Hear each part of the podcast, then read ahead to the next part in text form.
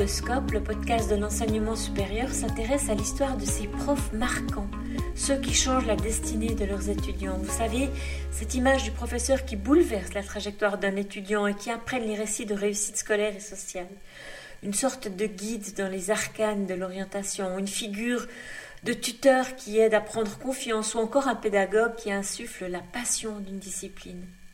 Dans l'épisode de cette semaine, Pédagoscope donne la parole à un enseignant universitaire qui a lui-même été marqué dans sa vie d'étudiant par un enseignant d'exception. C'est une belle histoire. On écoute Marc Atala nous la raconter.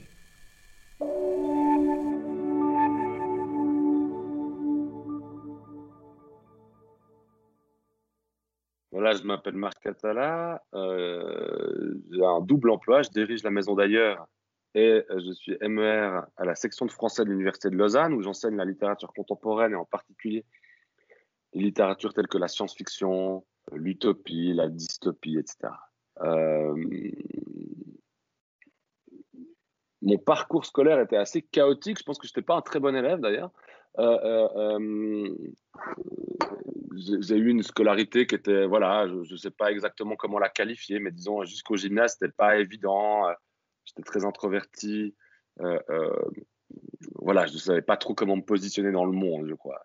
Et au gymnase, j'ai eu la chance euh, d'avoir une sorte de révélation, mais qui a été conditionnée par un de mes profs, qui était un prof de mathématiques, qui s'appelait Augustin Rivier, et qui a changé et ma conception des études et du savoir, et mon engagement ou ma façon de considérer, disons, mes, mes, intérêts, mes objectifs et ce que je voulais faire de ma vie.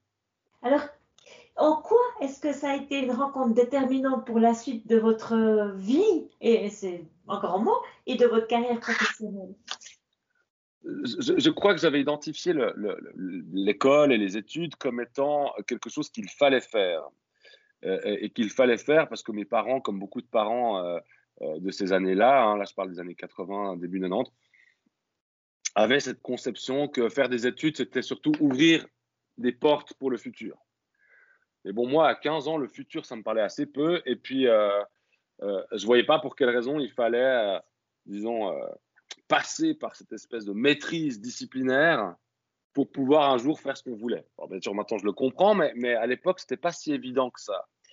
Mais ce qui est sûr, c'est que je n'avais pas d'attrait pour le savoir en tant que tel ou pour la connaissance en tant que telle. C'est-à-dire ce qui m'intéressait, j'ai toujours aimé lire, donc je lisais beaucoup, mais que je voyais évidemment comme quelque chose qui me permettait d'éprouver des émotions, qui me permettait de pouvoir développer mon imaginaire, mais qui n'était pas une matière disciplinaire, qui n'était pas une matière scolaire, disons. C'est quelque chose que j'aimais faire. Et euh, en, première année de gymnase,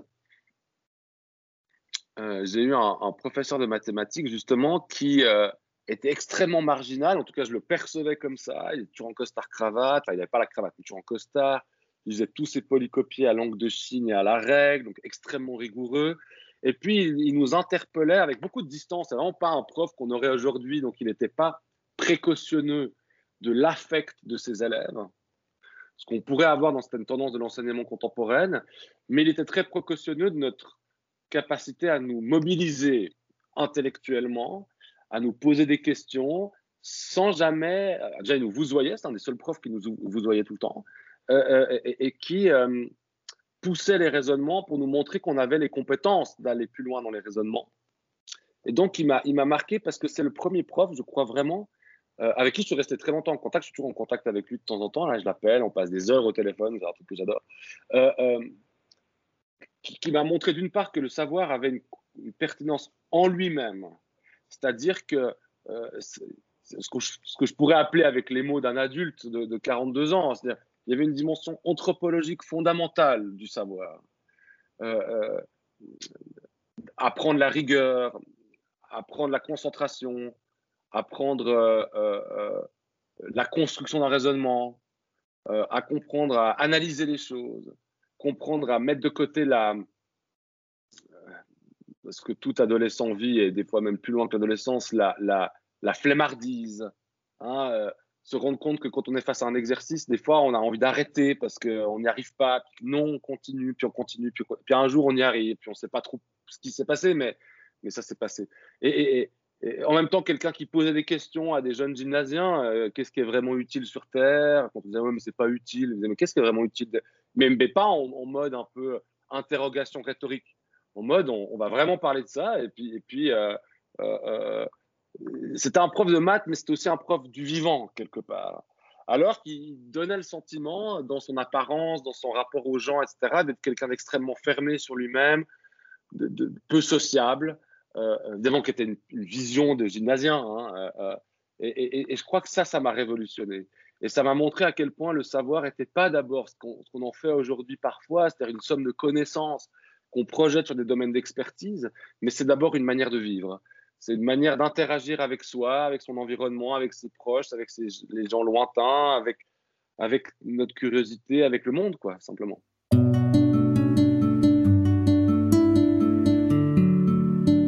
donc c'est un prof de mathématiques et vous avez fait une carrière plutôt littéraire, donc on comprend bien à vous entendre qu'il vous a aidé à dépasser finalement cette dimension d'un champ disciplinaire pour entrer dans la connaissance au sens large et au plaisir d'apprendre au sens large. Oui, mais parce que c'était un de ces profs de mathématiques de l'ancien temps. C'est-à-dire que c'était un prof de mathématiques qui avait lu Kant, qui avait lu euh, Spinoza. Enfin, c'était pas quelqu'un qui était que dans ses maths. C'est quelqu'un qui avait une culture encyclopédique euh, euh, euh, penser ou réfléchir. C'était pas juste j'ai lu plein de trucs et puis je suis capable de citer.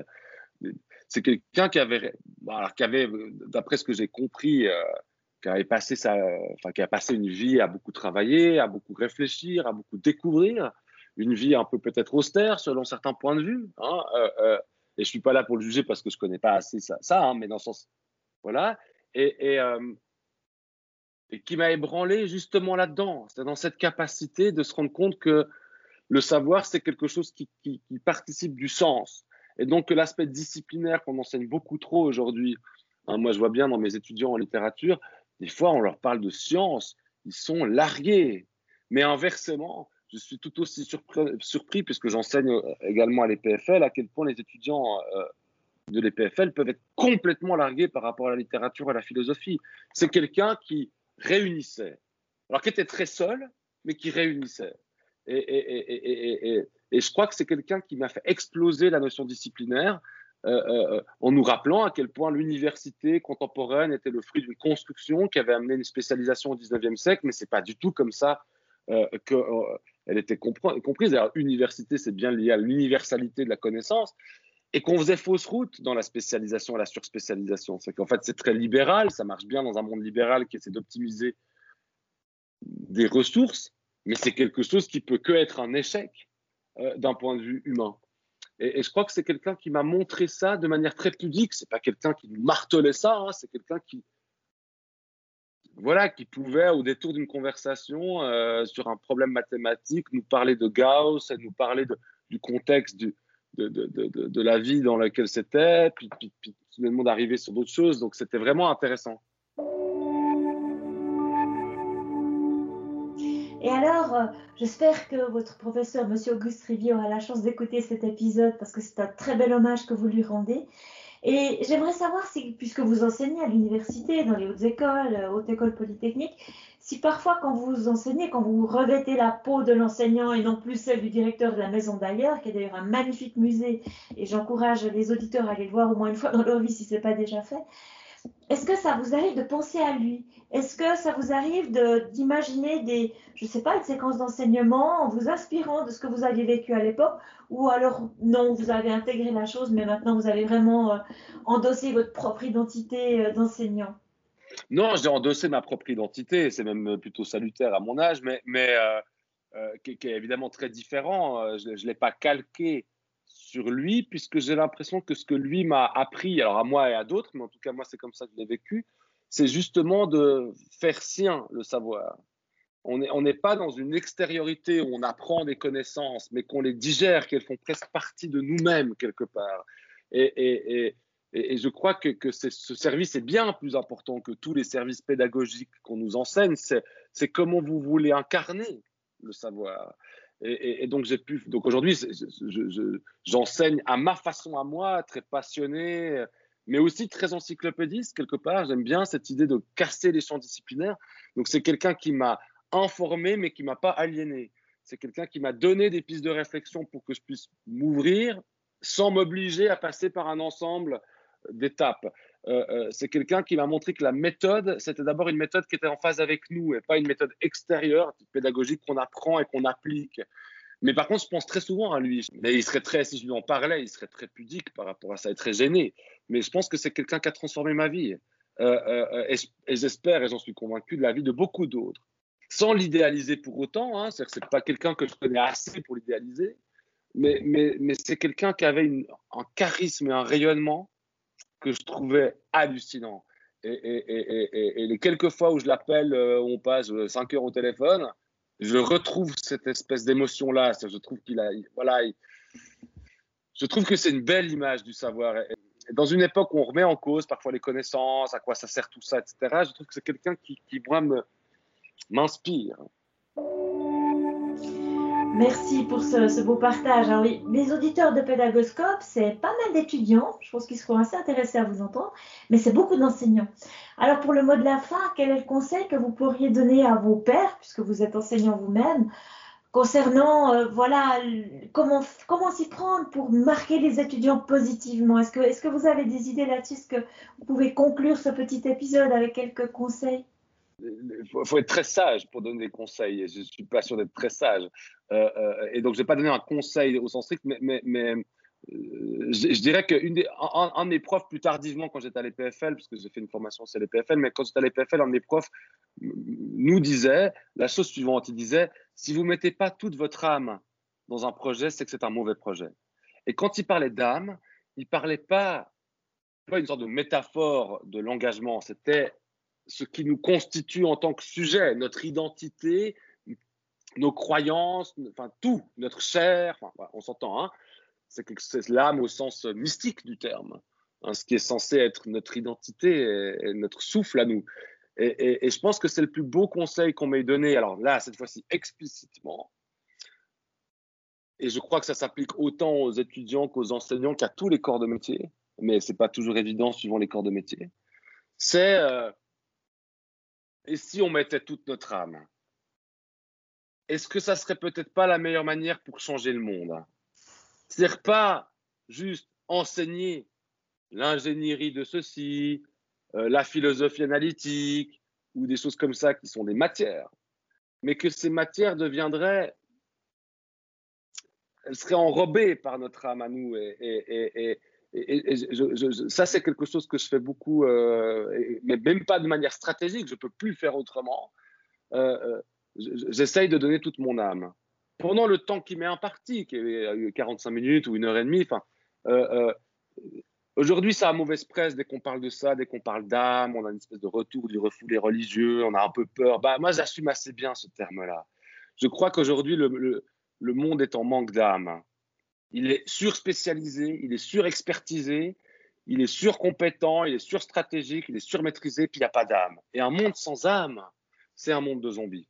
Et, je crois que, ça, c'est le plus beau conseil, mais quand même pas un conseil, parce que tous les enfants du monde sont pétris d'âme. Et, on l'oublie un moment. Et je pense que c'est notre responsabilité d'adulte de retrouver cette âme, cette passion qui font qu'on est des êtres humains singuliers, et que cette singularité-là, elle va pouvoir changer le monde. En tout cas, les auditeurs de Pédagoscope auront bien compris que vous avez fait votre témoignage avec toute votre âme et nous vous en remercions du fond du cœur. Merci Marc. Merci à vous. Merci.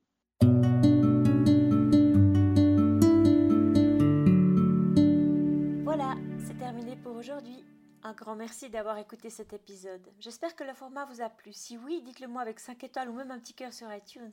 Et si vous n'êtes pas fan d'Apple, ce n'est pas grave, il y a d'autres manières d'aider et de soutenir Pédagoscope, comme partager ce podcast avec deux ou trois de vos collègues et vos amis peut-être. Cela m'aidera énormément à poursuivre cette initiative et qui sait, cela les aidera peut-être eux aussi.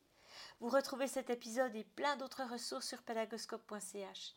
N'hésitez pas à me faire part de vos commentaires ou même à postuler pour participer à un épisode de Pédagoscope si vous le souhaitez. Merci et à très vite pour un nouvel épisode.